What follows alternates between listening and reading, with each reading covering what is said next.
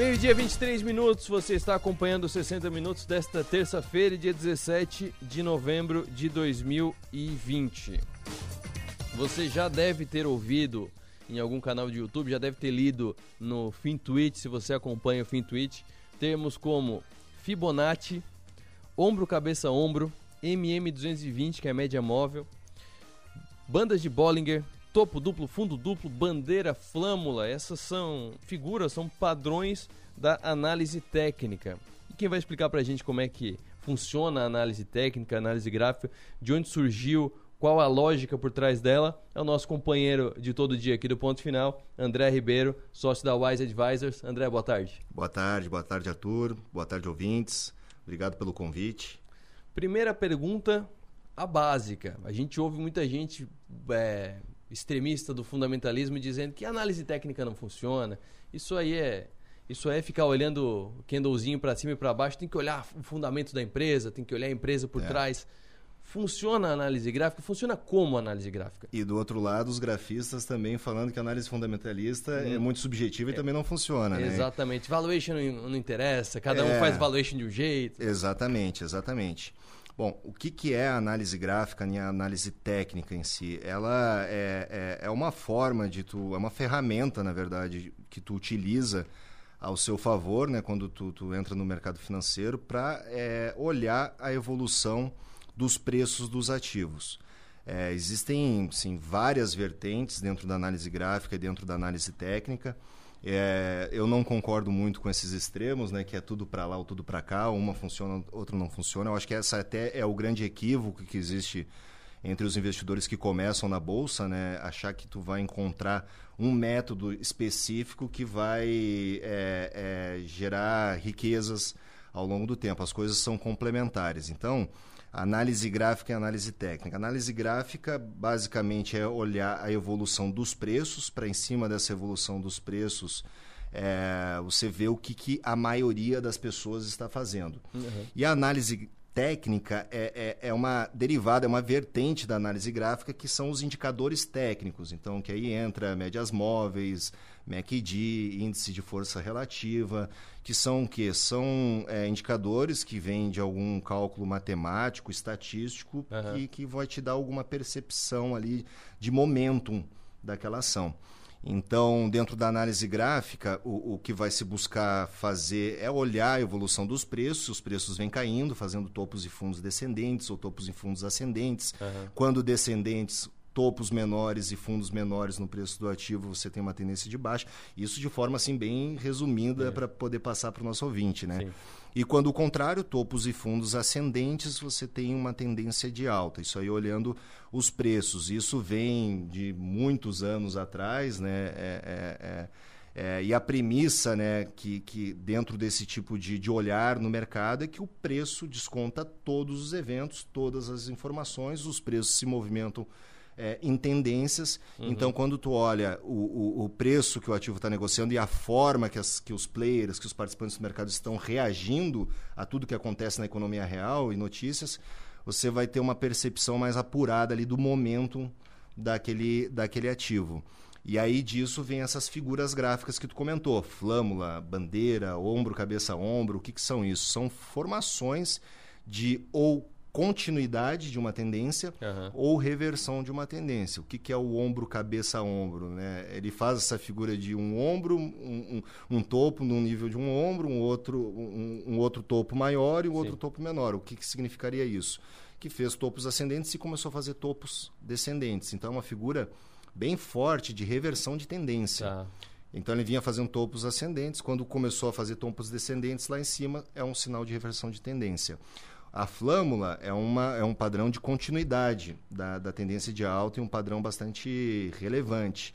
É, na análise técnica, a gente pode olhar bandas de Bollinger, é, médias móveis, e aí podem ser trabalhado tanto operações com foco, por exemplo, em retorno às médias, então você vai vai é, entrar num determinado ativo. Eu estou olhando Banco do Brasil para comprar Banco do Brasil. Certo. Eu olho as médias móveis ou olho bandas de Bollinger, eu vejo que está muito distante das médias ou, ou, ou no topo de cima da banda de Bollinger. O que, que é a banda de Bollinger? A banda vai fazer uma média de preços e aí tu uhum. define, ó, Eu quero os preços de fechamento dos últimos nove pregões ou tá. dos últimos 20 pregões. Vai fazer uma média aritmética ou exponencial uhum. e vai ser colocado alguns desvios padrões ali em cima que você também pode é, definir no indicador. Então, tá na, no, no, topo da banda, né, no desvio de cima da banda, talvez o preço vai corrigir para a média. Talvez não valha a pena naquele momento de curto prazo comprar e esperar uhum. o ativo corrigir um pouco. E por isso que eu vejo assim que é, é, é muito mais uma ferramenta complementar para te, te ensinar a reagir dentro do, do mercado e não prever futuro. Prever futuro é com a, com a mãe de Iná, né? Bola de cristal. E nem ela acertou tudo também, né? Nem ela acertou tudo também. E eu gosto muito desse approach de, de olhar fundamento, porque uhum. de fato é, é, o que faz, né, o que um player institucional está olhando e fazendo conta é muito relacionado aos fluxos de caixa da empresa. Sim. Então olhar esse fundamento e aí sim buscar timing de entrada é, em cima de, de, desse tipo de ferramenta, análise técnica, análise gráfica, para te dar uma percepção de momento, ali, se vale a pena no curto prazo entrar ou não. Tem, tem é, tipos de investimento que a análise técnica é muito mais forte que a análise fundamentalista. Como, por exemplo, day trade não tem como ser fundamentalista num day trade. Né? Se tu vai entrar nesse, em, em operação de, de índice de day trade, por exemplo, é, é, basicamente pelo, pelo gráfico, né? porque é muito rápido, não tem tempo é. de, de, um balanço interferir em Exato. 15 minutos no mercado financeiro. Né? Onde mais que a, que a análise gráfica e a análise técnica entram com mais força? É, então, quanto menor o, o, o prazo é, de uma posição que você vai fazer. E aí eu acho que é legal também dividir assim investimento, que é o olhar de longo prazo, uhum. né, em relação aos investimentos. Que é, que é a formação de patrimônio mesmo. Exatamente, em relação à especulação ali do dia a dia, tentar tirar um dinheiro do mercado ali no dia a dia, que, de, que é algo que depende muito mais disso, uhum. das ferramentas que tu olha e das tuas reações emocionais, porque é, é, isso tem muita, muita influência. Então, ela tem uma maior aderência, de fato, em operações de curto prazo. Day trade mesmo, basicamente o que se olha é análise técnica, análise gráfica e, lógico, tem algumas outras vertentes, como fluxo de ordens, que é, um, que é, um, que é, um segundo, é uma outra forma de olhar o mercado em relação ao curto prazo, que tu não está olhando tanto os preços é, que estão sendo negociados históricos ali no gráfico. Está olhando as ordens que estão saindo naquele momento. E tá. aí tu identifica que tem um lote muito grande sendo feito, um player atípico comprando de forma muito intensa, e aí tu entende isso como uma oportunidade é, de, de, de curto prazo para fazer ali dentro da posição mas são coisas assim complementares. Na verdade, assim, até para day trade, o investidor assim começa a ter bastante. Day trade é algo assim, precisa ter muito tempo de tela uhum. é, para poder fazer. Tanto, tanto, de experiência quanto disponível para ficar ali pra olhando. Ficar né? ali olhando, porque é, é algo assim que, que, que é, precisa ter experiência e com o tempo você percebe assim que também mesmo no day trade entender o contexto isso é uma coisa que eu bato muito na mesa de operações e, e a gente busca passar para o nosso investidor que é ter uma expectativa alinhada com a realidade do mercado. Tá. Então, mesmo no day trade, é, a pessoa precisa saber onde é que ela está pisando. Um exemplo, eleição americana. Uhum. Ou eventos que surgem que têm um potencial grande de impacto no preço dos ativos. É, é, essa pessoa que está tradando, né, que está operando, mesmo que seja muito curto prazo, uhum. ela não pode deixar de olhar o que está acontecendo na economia real, Sim. se tem algo para sair nessa, na, no meio da tarde, alguma decisão de juros no final do dia porque isso faz muita influência no preço dos ativos. Então, mesmo para um day trader, é muito importante ele ter as informações, a agenda da semana, uhum. o que está acontecendo, para ele saber onde é que ele está pisando. E aí sim, ele pega essas ferramentas, análise técnica, análise gráfica, para dar base para as operações dele porque às vezes a análise gráfica e técnica pode virar algo assim parecido com olhar para a nuvem, né? O que tu Sim. quiser, o viés de confirmação, o que tu quiser enxergar ali, tu vai enxergar e o, o, tu tem uma predisposição para comprar, para vender, e aí tu, daqui a pouco tu está numa direção errada no mercado, ou o mercado está operando de uma forma diferente porque tem algo acontecendo em relação a notícias, decisões, balanços saindo. Uhum. Precisa ter esse, esse, esse, essa base ali atrás antes de tu aplicar as ferramentas para poder fazer as operações. Pelos programas, é, tem um, por exemplo, que eu sei que tem na Clear, eu sei que tem na XP também, que é o, que é o da Nelógica, o ah, Profit Chart da, da XP, que daí é, 10, é, menos de 10 reais por, por mês. Então, Isso. totalmente acessível a quem quiser. E ele é cheio de indicadores, mas cheio de indicadores e cada indicador tu tem várias variáveis. A gente Perfeito. falou da média móvel, tem 220, eu já vi gente fazendo com 120. É, é muita opção. Qual que é o risco de alguém achar que, ah, tá tudo aqui, eu me viro aqui? É, é, o que que tu já viu acontecendo? Quando tu sabe que algum, algum assessorado teu tá indo mais para análise técnica, está começando nisso? Quais são os cuidados que tu passa para essas pessoas? É, então, eu, eu, eu bato muito nesse ponto de entender o que, que o mercado está olhando, os triggers, os gatilhos, o que, que o mercado está olhando pra, em relação à geração ou, ou, ou, deterioração de valor, seja por riscos sistêmicos do mercado ou por conta de, um, de uma empresa em específico. Né? Volta e meia tem algum ponto em específico que o mercado está olhando muito. A gente passou por um ano de pandemia, então, por exemplo, em relação aos bancos, muita gente olhando os PDDs, a, a questão da, da, da, quebradeira que vem acontecendo na economia real para saber qual é o impacto disso no uhum. balanço dos bancos. Então, eu busco muito alinhar sobre isso, entender onde é que se está pisando e às vezes o simples funciona, que é a ver com isso que, que o investidor. Às vezes o, o, investidor que começa, ele, ele vai com essa cabeça de encontrar uma fórmula, uma verdade. Uhum. Aí ele vai usar uma. Vai começar, por exemplo, usando média móvel de 200. Tá. Daqui a pouco ele começa a olhar cruzamentos de média móvel. Ele bota duas médias móveis, uma Sim. de 40, uma de 9, uma cruzando sobre a outra é, invariavelmente, tu sempre consegue, por exemplo, existem programas que tu consegue fazer backtests, ou seja, tu coloca ali algumas ferramentas de, de indicadores técnicos tá. e tu testa no passado o que, que teria maior aderência para ganhar dinheiro naquele período. Certo. Só que isso é um olhar de retrovisor. Uhum. Então, é, se tu abrir ali 100 indicadores técnicos, 150 indicadores técnicos, colocar para fazer backtest, vai aparecer vários que performaram muito bem. Uhum. Aí tu vai aplicar isso no daqui para frente, eles não vão funcionar.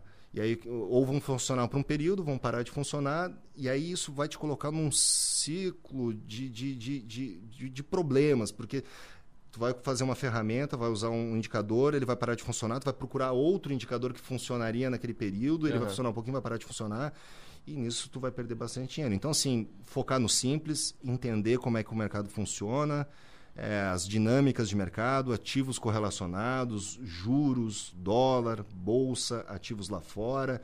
Que assim, não é neurocirurgia, mas para quem está indo para esse campo de, de, especular no curto prazo, fazer operações de curto prazo, isso envolve muitas vezes alavancagem, precisa ter muito cuidado e daí não dá para ficar só num olhar de achar que um indicador ele vai, vai trazer o sucesso. É, e, e, de fato, assim, tem, tem, tem bastante coisa, mas eu acho que essa coisa de ficar pulando de galho em galho e achando que vai achar a verdade do mercado num desses galhos, não é assim que funciona. Tu tem que achar o que funciona para ti e entender as dinâmicas e o contexto de mercado. Que não é neurocirurgia, é, dá, dá para chegar lá. Tu falou de retrovisor, e aí me veio uma, uma dúvida agora, que a gente está falando aqui em 2020, e a gente às vezes esquece o passado e olha só para 2020. É, eu li um livro, o Faça Fortuna com Ações Antes que Seja Tarde, do Décio Bazin, que não tem nada a ver com fazer fortuna. Ele, ele é bem, ele é bem assim, quase pessimista de deixar o investidor com o pé no chão. Mas já existia na década de 80, década de 70, a análise técnica. Uhum. Mas não existiam esses computadores que a gente tem hoje, não existiam esses programas que tem hoje.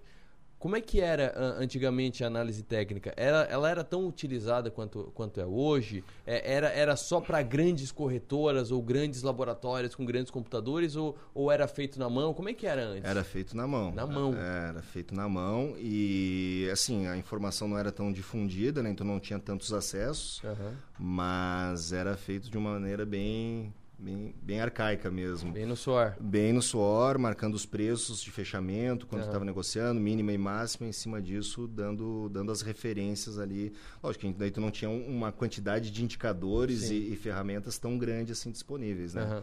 Mas era feito na mão mesmo. E como é que funciona essa ligação do, do fundamentalista com a análise técnica, que eu não sei se, se foi isso que tu citou quando tu estava falando agora há pouco, mas eu sei que o Rafael Figueiredo, ele fala muito do Fusion. A Eleven trabalha muito com Fusion. Isso. A Eleven, que é uma casa de análise, trabalha muito com Fusion. Como é, que, como é que eu faço se eu quiser usar os dois? Onde é que eles, onde é que eles se juntam? Onde é que um mundo encontra o outro? Isso, perfeito. O, o Rafael Figueiredo, ele é analista da, da Eleven, é uma das researches que a gente trabalha. Uhum. É, os investidores até que quiserem ter acesso aos materiais ali da Eleven, eles podem contar conosco para isso. É, a gente consegue esses acessos e basicamente o Fusion Analysis, que é uma escola que eles é, é uma ferramenta nova que eles fizeram, une essas duas escolas. Eles buscam primeiro olhar modelos fundamentalistas para enxergar assimetrias. Tá, uhum. o que, André? O que é assimetria? É olhar quanto é que o preço do ativo está valendo hoje e quanto, é, através de um, de, um, de um método fundamentalista, seja por análise relativa de múltiplos ou por valuation, né, projetar fluxos de caixa para frente e trazer seu valor presente, uhum. é tu ter um valor percebido maior. Então vamos lá.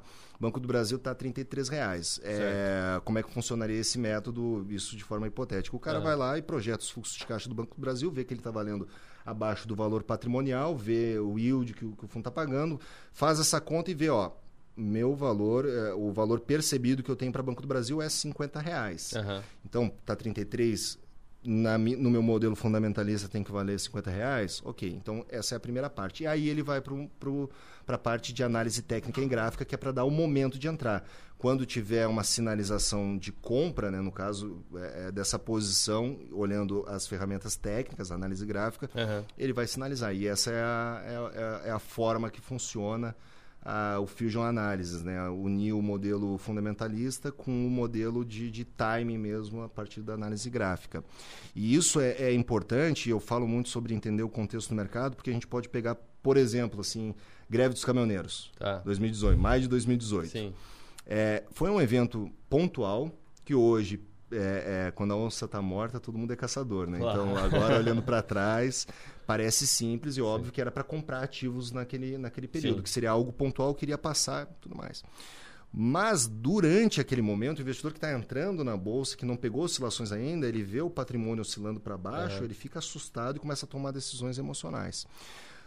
A pessoa que está olhando só ferramentas técnicas e gráficas, naquele momento ele vai começar a enxergar reversões de tendência, que o mercado vai virar. Se ele não estiver entendendo o que está acontecendo para gerar aquele movimento dos preços, talvez ele caia nessa armadilha de tá. ficar olhando assim, ah, virou tendência. E, e, e aí, na, na, bolsa, tem como tu fazer apostas para baixo. Claro. É, visando a queda dos ativos. Então, esse cara poderia não só ter perdido nas posições compradas, virado para uma posição apostando na queda dos ativos. Uhum. Por quê? Porque ele está olhando só o gráfico, achando que aquilo ali vai perdurar para sempre, os ativos vão tudo para o buraco, mas na verdade era algo que iria passar e foi um baita de um, de um buy opportunity, né? de uma oportunidade de compra. Muito então, parecido com esse ano, quando chegou a 64, 65 mil pontos a bolsa, que eu cheguei a ouvir gente falando que o Itaú ia, ia quebrar, assim, pelo amor de Deus. Se o, Itaú, de se o Itaú quebrar, a gente está muito ferrado. Está muito ferrado, a gente ouviu de tudo a situação desse ano ele, é, ela é um pouco assim diferente em relação a, a, a, contexto porque era algo assim muito inesperado né uhum.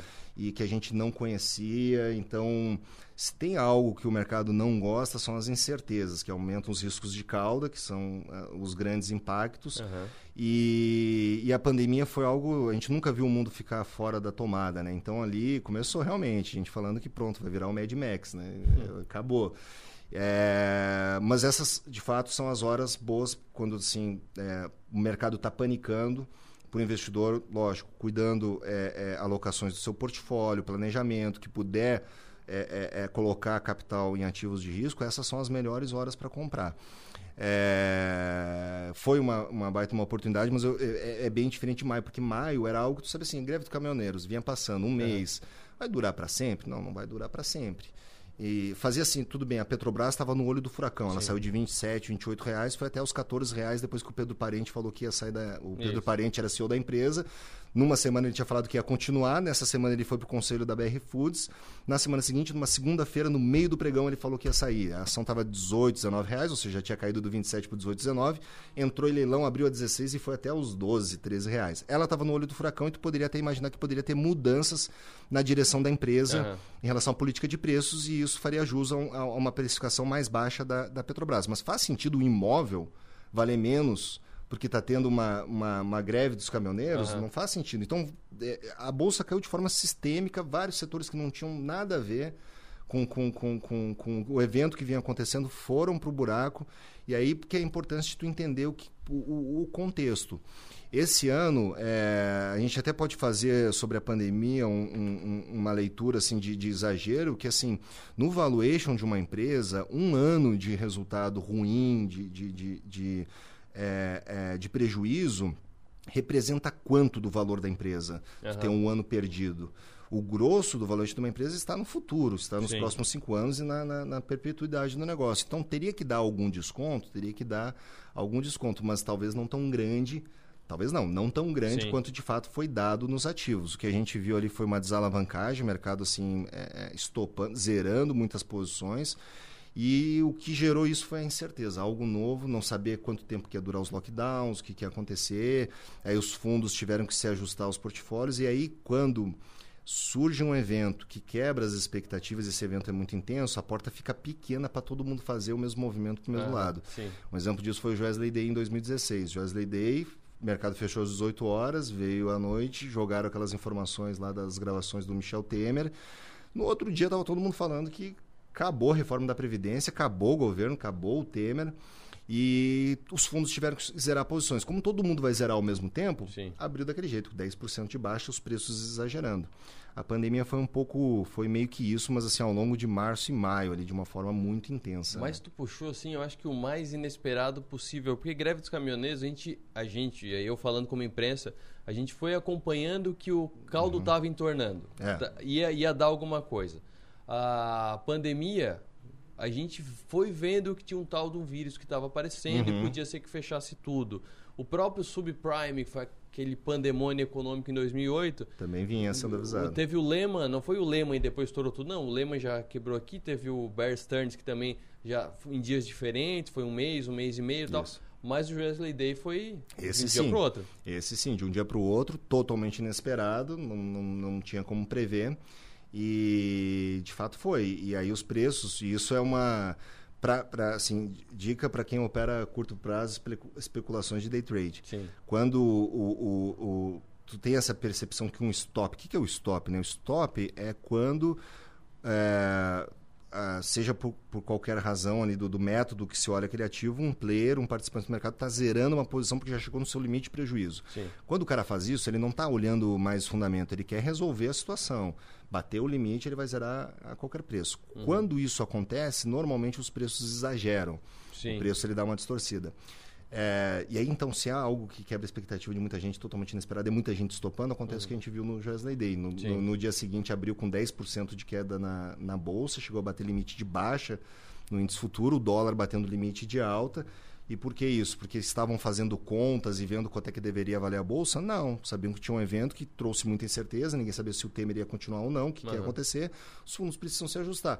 Todos os fundos estavam na ponta errada. É, é, Stuberg. Márcio Appel, todos os- os fundos estavam na ponta errada e tiveram que ajustar portfólios. Muito stop entrando vai gerar oportunidade de curto prazo para fazer até o movimento de volta, muitas vezes. Né? Na análise gráfica, e aí, e aí que está a, a- a união das escolas. Na análise gráfica, por exemplo, existem os gaps. Né? Os gaps são é, buracos que ficam entre os preços de um dia para o outro, ou até pode ter dentro do dia. É, desculpa interromper, mas para quem quiser ver um gap agora, entra no TSLA da Tesla 34. Vai ver o gap que deu hoje, De hoje. de é. ontem para hoje. Tem um buracão ali É, teve a notícia ali da entrada da, da Tesla né, no, no, no S&P no 500. S&P 500, exatamente. Exato. Isso é um gap, ou seja, fechou a 10 reais, não é o caso da Tesla, mas, por exemplo, um gap. O Banco do Brasil, que eu estava comentando, fechou a 33 reais hoje. Aí sai uma notícia agora à noite, privatização do Banco do Brasil. Não vai, né? Uma privatização Sim. do Banco do Brasil é, vai andar. Amanhã vai abrir com, ah, sei lá, vamos chutar, 37, 38, Tá, 40, aham, enfim. sim. Essa diferença entre o preço de um dia para o outro, esse buraco que fica é o gap. Aí existem gaps de exaustão, gaps de continuidade, gaps de fuga.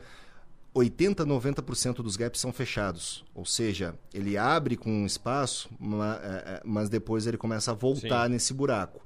Qual que é a, a- a teoria por trás disso? É essa questão dos stops. Uhum. É, o preço exagera quando tem alguma notícia e aí na abertura vai ser feito muitos, muitos ajustes e depois todo mundo vai olhar para ver o que está acontecendo. Aham. E aí o preço vai dar uma, um- uma volta. No, no Wesley Day aconteceu isso, abriu na mínima e o mercado começou a subir. Sim. E dava para saber o que, que ia acontecer depois. A gente até teve uma palestra aqui na SIC com, com, com um- uma asset que veio aqui na, na semana seguinte. E a palestra da- do, do gestor não tinha mais aderência nenhuma né, com o cenário, porque o- e, e eles mesmos, assim, com muita gente do mercado, falavam: ó, o Temer vai cair. Sim. Essa era, o- na semana seguinte, na outra semana, a leitura que todo mundo estava fazendo. Não caiu, permaneceu, de fato morreu a reforma da Previdência no governo Temer, mas o pior, que seria incerteza de mudança de governo, o que vai acontecer, isso aí acabou não acontecendo. Então os preços foram lá para as mínimas e depois começaram a se recuperar. E foi uma oportunidade ali, até para o curto prazo, né, né, pegar esse fechamento de gap. Ó, já colocaram aqui, ó. Marcelo Novak, eu saí da análise técnica, indo para análise fundamentalista. Outro, análise técnica é para especulador, fundamentalista é para investidor. É basicamente esse o consenso da, de grande parte do mercado, mas como a gente citou aqui, dá para usar os dois, né? Exatamente, dá para usar os dois. Eu também, assim, com, com o tempo, começa a ver o que, que porque precisa entender assim, né? O, o fundo duplo, o topo duplo, é, quem é que faz os preços subirem ou descer? São os players institucionais, players estrangeiros. É. Tudo bem que a pessoa física está ficando cada vez mais relevante uhum. no nosso mercado de capitais, vem crescendo muito. Mas quem fez e sempre é, fez preço no mercado, fez subir ou descer, são os institucionais. E ele não está lá olhando se o gráfico está fazendo pivô de alta, está fazendo um M. O M ele faz virar um W se uhum. ele quiser, o W ele faz virar um M de novo se ele quiser. Ele está olhando muito fundamento, as informações, é, se gastam fortunas em, a, a, em pesquisa proprietária de mercado para tu saber é, quanto é que aquele ativo tem que valer. Mas isso não significa que em fundos de investimento institucionais não tenham traders, pelo contrário, existem é, economistas-chefes, uhum. gestores, existem analistas, existem a mesa de traders, que são as pessoas responsáveis por fazer aquele fluxo que foi determinado por, pela, pela, enfim, pela equipe ali atrás. E esses traders vão olhar ferramentas de curto prazo uhum. também, vão olhar o que está acontecendo no mercado, o que, que os outros estão fazendo, vão olhar quem está comprando, quem está vendendo. Então são coisas bem complementares. Para o investidor, assim, pessoa física, é, é, e que também não tem tempo para ficar olhando para a uhum. tela e não quer olhar é, curto prazo, é, fundamento é algo muito interessante assim de, de, de, dar uma aprofundada dentro daquela linha de fazer a...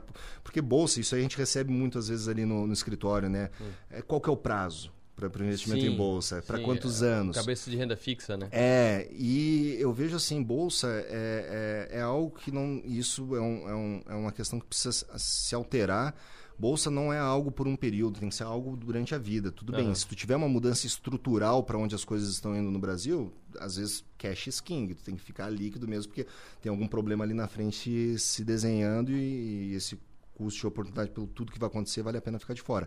Mas bolsa tem que ser encarada como investimento de longo prazo, fazer aportes em boas empresas que vão é. gerar caixa, então, e a análise fundamentalista, ela te ajuda muito nisso, né? De tu sair daquele olhar do dia a dia, todo dia o gráfico, uhum. porque assim, influencia muito o emocional do investidor. A partir do momento que ele começa a olhar mais os resultados da empresa, trimestre, trimestre, ele vai ver que ela oscila para baixo, ela oscila para cima, ela oscila para baixo, ele tem aportes para fazer e às vezes aquele bom negócio que ele está investindo, que, que continua gerando mais caixa, é, se o preço não subir, até que bom para ele, porque ele vai poder fazer mais aportes naquela empresa em preços menores para frente, né? Maravilha. Obrigado, André. Obrigado pela presença aqui. Obrigado por ter batido esse papo, por ter esclarecido um pouco mais. Óbvio que a gente não tinha nenhuma pretensão aqui de apresentar os padrões, a gente citou por cima, porque sem olhar é Exato. muito difícil. Já foi, já foi uma dificuldade de explicar o, o ombro, ombro cabeça, cabeça, Tentei, tentei. Mas busquem, busquem a, os, os padrões que são, são bem interessantes.